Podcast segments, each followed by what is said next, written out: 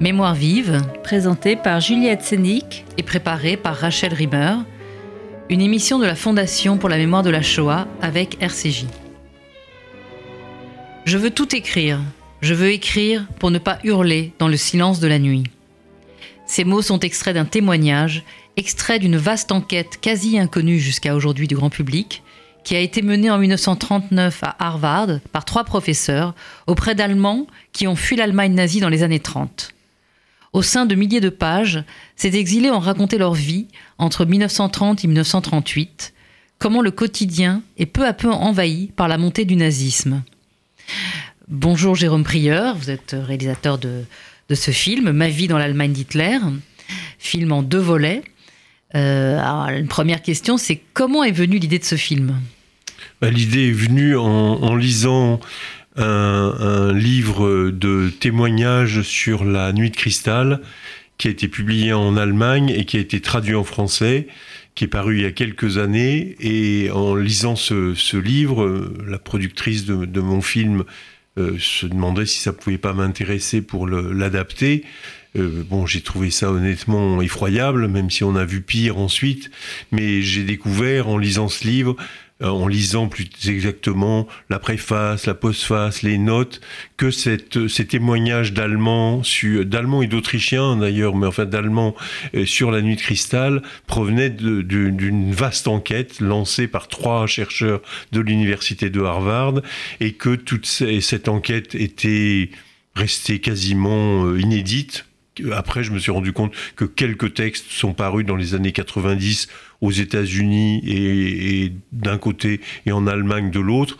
Pour vous donner un exemple, en France, il y a un seul texte qui est paru et qui émane de ce concours, c'est un, de cette enquête sous forme de concours.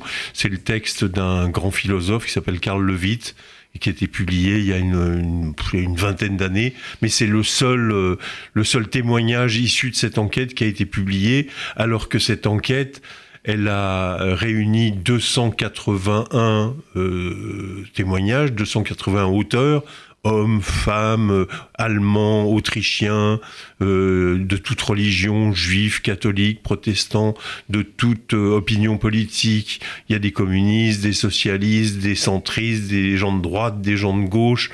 Il y a des hommes, il y a des femmes. Enfin, c'est vraiment, euh, c'est pas une enquête sociologique au sens où toutes les composantes de la société allemande ou autrichienne seraient représentées, mais c'est un gisement fabuleux. Et donc, en lisant cela, enfin, c'est difficile de le lire, je raconterai pourquoi, mais en lisant cela, c'est une coupe à travers la société allemande. Et on se rend compte comment le nazisme arrive peu à peu, bien avant qu'Hitler ne soit au pouvoir, et comment il prend possession des, corps, des âmes, euh, comment il y a à la fois une politique de terreur et une, politique de séduction et à, laquelle, euh, euh, ou à l'envoûtement de laquelle, on pourrait dire, ou à la terreur de laquelle ces exilés euh, réagissent.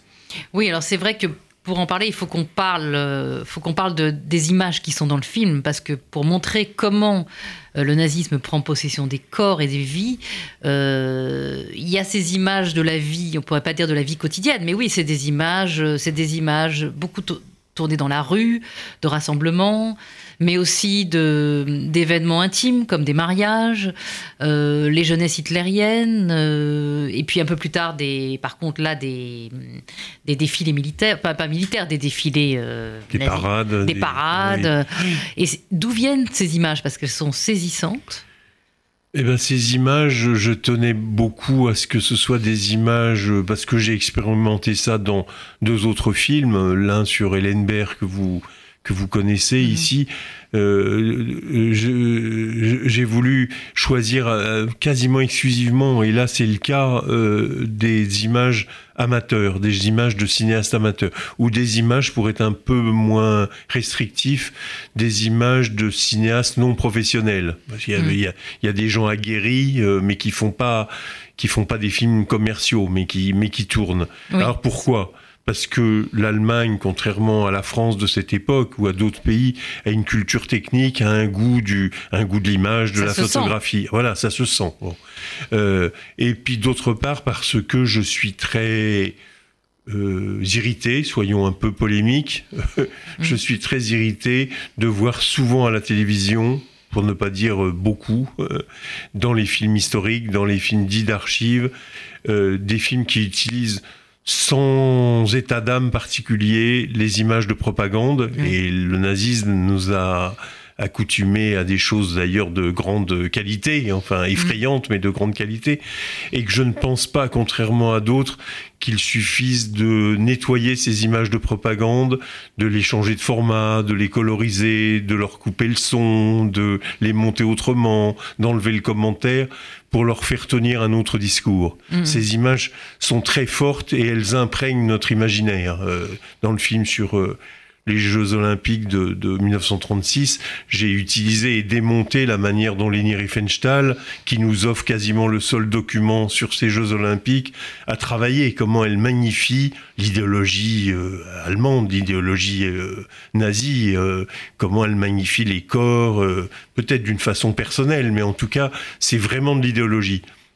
Alors que ce qui m'intéressait dans ces images amateurs, c'est qu'on y on, y pressent, on y perçoit la vie quotidienne, la vie privée, la vie de tous les jours, euh, comment l'impact du nazisme sur les êtres dans les rues. Euh, bah, c'est-à-dire qu'on voit, d'abord, on voit, euh, moi je l'avais jamais vu comme ça, enfin, on voit des drapeaux nazis apparaître partout aux fenêtres sur des témoignages qui racontent comment il fallait mettre le drapeau nazi à sa fenêtre parce que sinon on était un peu dénoncé par les voisins, on était mal vu. Enfin, on voit comment le paysage est envahi petit à petit par les croix gammées.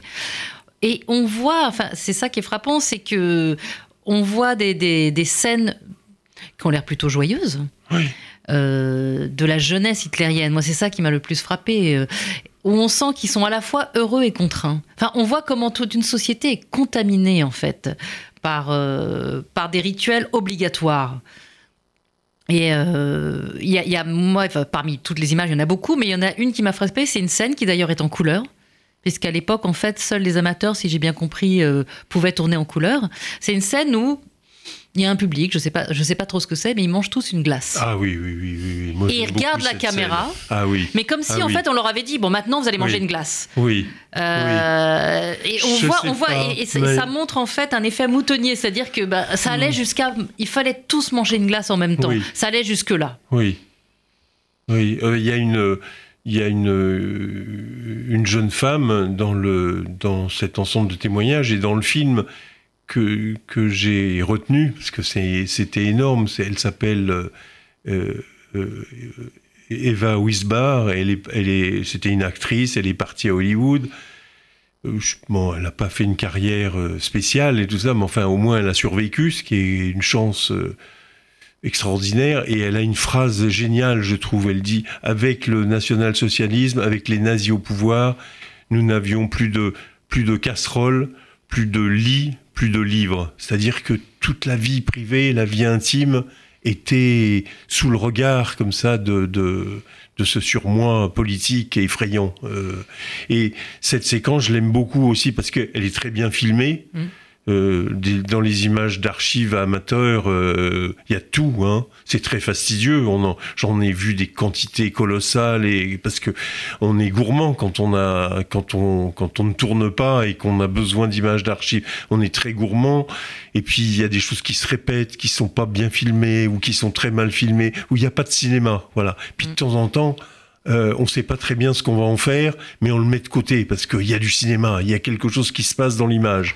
Et donc il y avait notamment cette séquence très belle, la, couleur n'a pas viré. Le bleu. ah, les, le bleu, les voilà, on l'a un peu restauré, mais c'est vraiment c'est éclatant. Il y, a, il y a un effet de présent saisissant, voilà.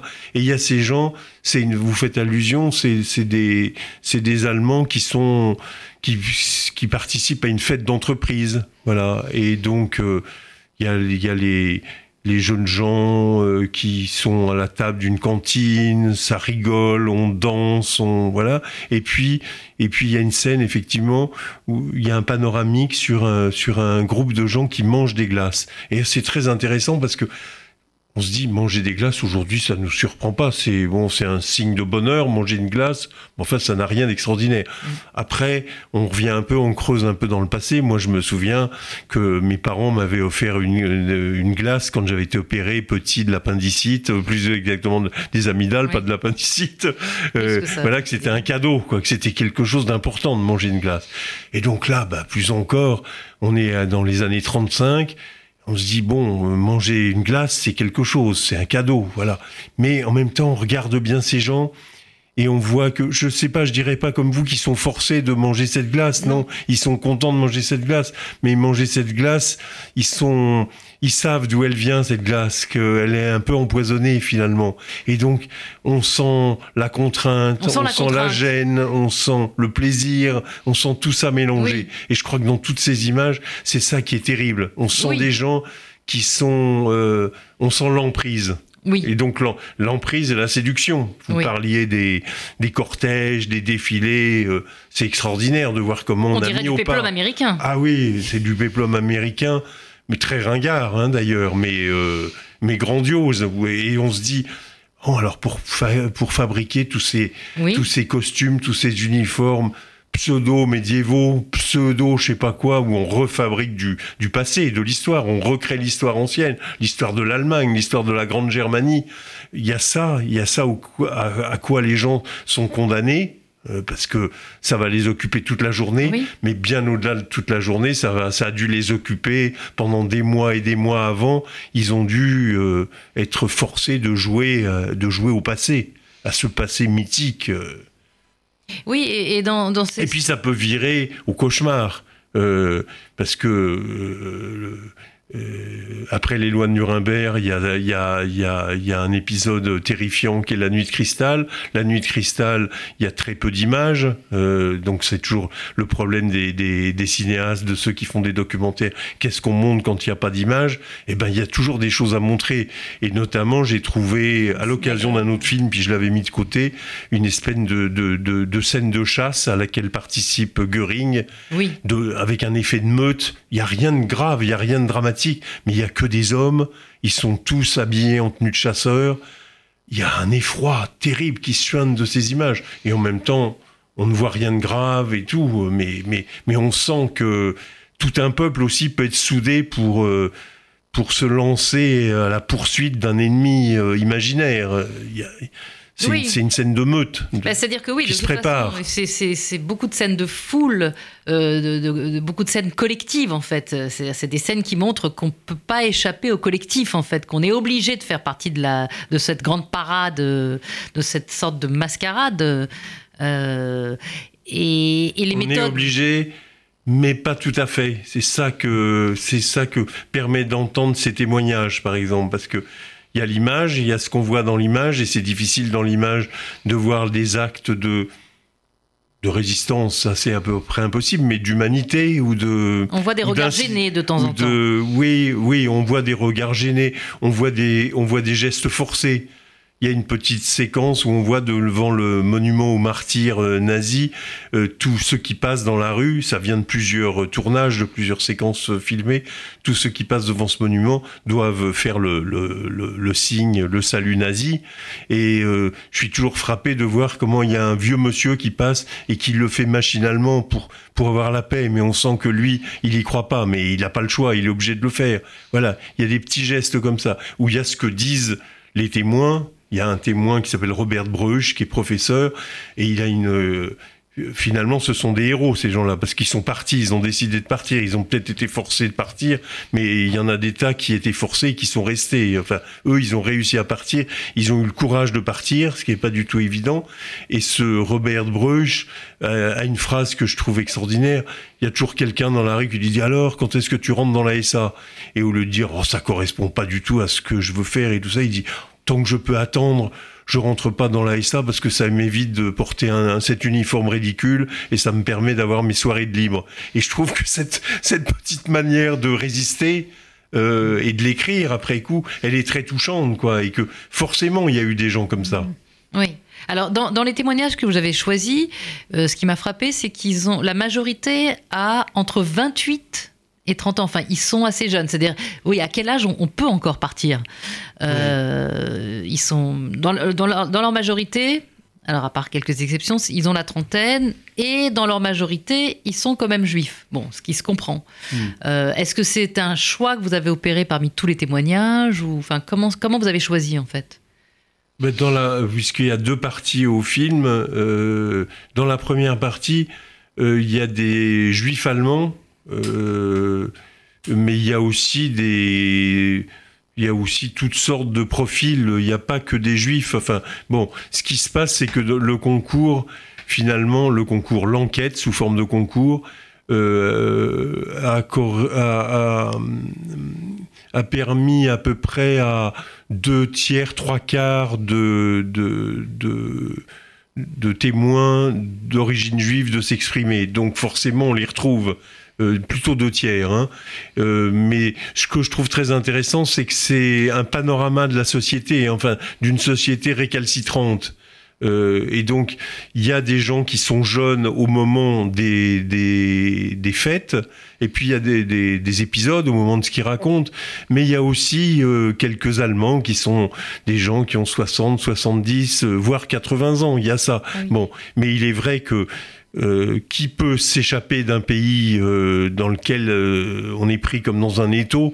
Bah Forcément plutôt des gens qui ont, qui, qui ont leur vie à faire, qui ont moins à perdre que d'autres. Enfin, c'est comme dans la résistance en France. Qui peut s'engager dans la résistance? Bah, C'est plutôt des gens jeunes qui n'ont pas de famille, que des gens euh, relativement âgés ou d'âge mûr qui ont beaucoup plus à perdre. Donc il y a ce phénomène-là. Mm. Mais dans les, les, les témoins, je, je, dirais que j'ai interrogés, enfin je les ai pas interrogés, mais que dont, dont j'ai recueilli le témoignage, il y a quand même, euh, c'est bien que vous soyez frappé par la jeunesse, mais il y a aussi euh, je sais pas, il y a une doctoresse qui a une quarantaine d'années, qui a son franc-parler, qui dit à quelqu'un qui, qui annule sa visite chez elle euh, et qui dit à son patient, euh, ce qui me ferait encore plus plaisir, c'est que vous ne reveniez jamais. Enfin, je trouve que c'est rudement bien, quoi, d'entendre mm. des gens comme ça, quoi. Voilà.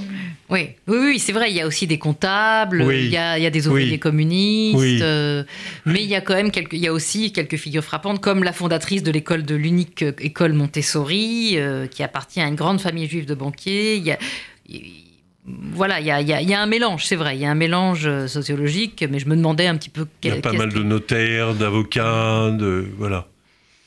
Et, quand ils finissent euh, par réussir à partir, c'est vrai, enfin, bon, je, ne veux pas dévoiler la... non, mais s'ils parlent, c'est qu'ils ont réussi à partir. Il n'y a pas de suspense à ce... Mm. à ce stade-là. Euh, après, ce qu'il faudrait raconter, c'est l'exil, mais ça, bon, dans ce film-là, je ne pouvais pas raconter l'exil. Ils le racontent pas nécessairement tous, mais on sait que euh, l'avenir n'était pas forcément radieux. Euh, donc à la fin du film, on aperçoit les tours de Manhattan. Oui. Mais j'ai pas voulu m'en approcher trop près. C'est très subtil, mais j'ai pas voulu m'en approcher trop près parce que il y a une petite fille que fait parler sa mère, qui dit c'est la terre promise. Bon, bien sûr, c'est la terre promise, mais on sait qu'il y en a qui n'ont pas pu euh, euh, accoster, et puis on sait qu'il y en a beaucoup. En général, ceux qui ont répondu à l'enquête ou d'autres, euh, on sait qu'il y en a qui, pour qui l'arrivée aux États-Unis ou dans d'autres pays, parce qu'ils viennent pas tous aux États-Unis, c'est avéré très difficile. Hein. Oui. Voilà. Alors il y a ceux on parle des États-Unis parce que c'est Harvard qui a lancé l'enquête, mais tous ceux qui répondent viennent des quatre coins du monde. Ce sont des Allemands, juifs ou non juifs, mais qui sont exilés. Ils sont au Japon, ils sont en, Suisse, ils sont en Amérique du Sud, ils sont en France, ils sont en, voilà en Grande-Bretagne, etc., etc. Il y en a une bonne part qui est aux États-Unis parce que c'est un pays qui a des possibilités d'accueil, on s'imagine au moins plus plus plus grandes, mm. mais euh, euh, c'est pas gagné, quoi. Voilà. Et puis il y a ceux qui vont dans des pays comme la France. Et là, c'est pas forcément une bonne idée. Ils ont réussi à s'échapper, euh, mais s'ils restent en France euh, et qui se trouvent quand l'armée allemande arrive en, juin 40 à Paris, c'est beaucoup de malchance pour eux. Oui. Bah, c'est-à-dire que moi, c'est l'image qui m'a beaucoup émue, en fait. L'image de New York, justement, elle est très brève, en fait. Mais c'est que sur cette image-là, en fait, je ne sais pas si c'est la petite fille qui parle de liberté, en fait. Et c'est vrai qu'on a vu beaucoup d'images de petites villes de province, parce que c'est aussi un film là-dessus. Enfin, c'est l'impression qu'on a. Ces jolies petites villes allemandes de province, en fait, où on sent qu'on ne pouvait pas échapper au regard de l'autre, en fait, qu'on était surveillé de toutes parts. Et là, là c'est la grande ville, en fait. C'est la grande ville où on peut se perdre, en fait, où on peut. Euh, et, que, et que la liberté. Et que la euh, finalement, euh, cette, grande ville, c'est la condition de la liberté, en fait. Euh, il y a Berlin, hein, pour, ceux, pour ceux qui sont avant le départ, mais il y a quelqu'un qui dit quelque chose de très juste, qui dit il n'y a que dans les rues que je me sentais en mmh. sécurité. C'est-à-dire rester chez soi, c'est être pris dans un piège. Enfin, quand on est allemand et quand on est juif allemand, en, après le, en tout cas en 38, en 38 ou en 39, et donc penser qu'on ne se sent en liberté, en sécurité que dans les rues, eh ben ça donne une, drôle de vision sur sur ce sur ce pays à ce moment-là. Mm, mm. Même si on le sait, hein, mais on se dit ah ben oui, c'est le dernier des abris être chez soi. Mm. Et donc la grande ville, ça peut faire rêver. La grande ville ou le, continent que sépare euh, l'Atlantique, ça fait rêver. Hmm. Et alors, c'est intéressant que ça, que ça soit vous, en fait, un réalisateur euh, français qui ait réalisé ce film. Est-ce que cette mémoire avait été fouillée par les Allemands eux-mêmes? Bah, Cette mémoire, elle est euh, bizarrement, euh, cette enquête comme ça que je trouve extraordinaire, mais il y aurait un film en faire en plus, sur ce, sur cette histoire. Pourquoi ce concours, personne n'en a entendu parler? Pourquoi les chercheurs ne sont pas, ne s'en sont pas préoccupés? Bon. Euh, il y, a quelque chose. Alors bon, bien sûr, j'ai interrogé des historiens et des plus renommés. Euh, quelques-uns m'ont dit ah si si, on en a entendu parler, mais bon. Euh, mais honnêtement, honnêtement, ça n'a pas donné lieu à une campagne d'exploitation qui mobiliserait des, étudiants et des chercheurs pendant plusieurs années. Alors il y a quelqu'un en Allemagne qui a voulu faire ce travail, qui s'appelle Detlef Gartz, qui n'est pas un historien, mais qui est un universitaire, euh, qui est, qui est maintenant à Mayence.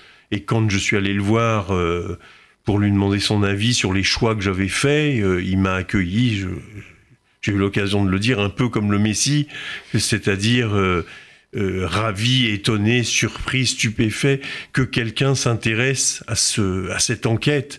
Et donc j'ai senti à cet accueil que bon que j'étais bienvenu et d'ailleurs il m'a il m'a aidé autant qu'il pouvait mais que ses efforts pour faire euh, connaître cette enquête en Allemagne et dans le reste du monde mais déjà en Allemagne étaient restés un peu vains. Et donc euh, ce film pour lui représente beaucoup beaucoup d'espoir. Mm.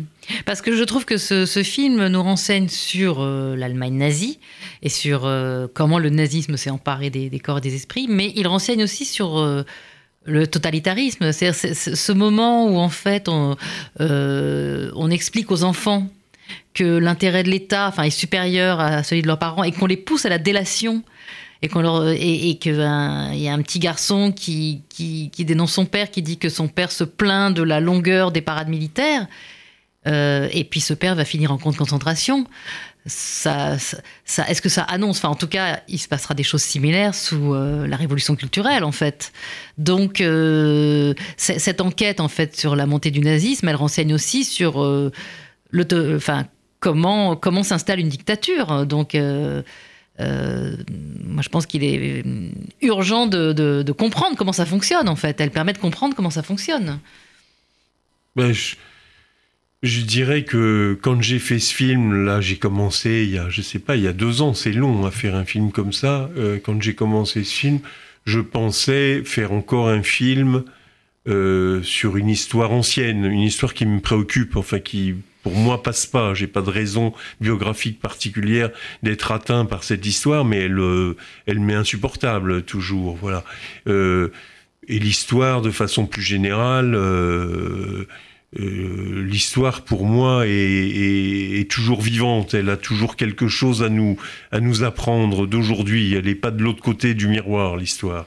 Mais là, euh, plus je montre ce film, plus je vois les réactions des spectateurs, plus je vois surtout l'état du monde, plus j'ai l'impression d'avoir fait, au-delà d'un film historique, un film d'actualité, un film politique, un film universel d'une certaine façon, euh, parce que c'est pas uniquement les vilains Allemands et les bons Allemands, c'est nous aussi, c'est nous aujourd'hui, euh, nous en Europe, nous aux États-Unis, nous au Brésil.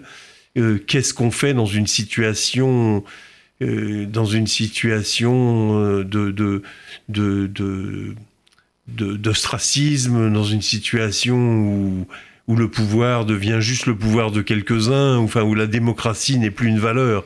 Qu'est-ce qui se passe? Comment se comporte? Et donc euh, le, le, film euh, fait froid dans le dos parce que ce qu'on a dans le dos est aussi sous nos yeux, devant nos yeux. Donc euh, je pense que j'espère que le film dit des choses très salubres pour nous aujourd'hui. C'est pas seulement une vieille histoire.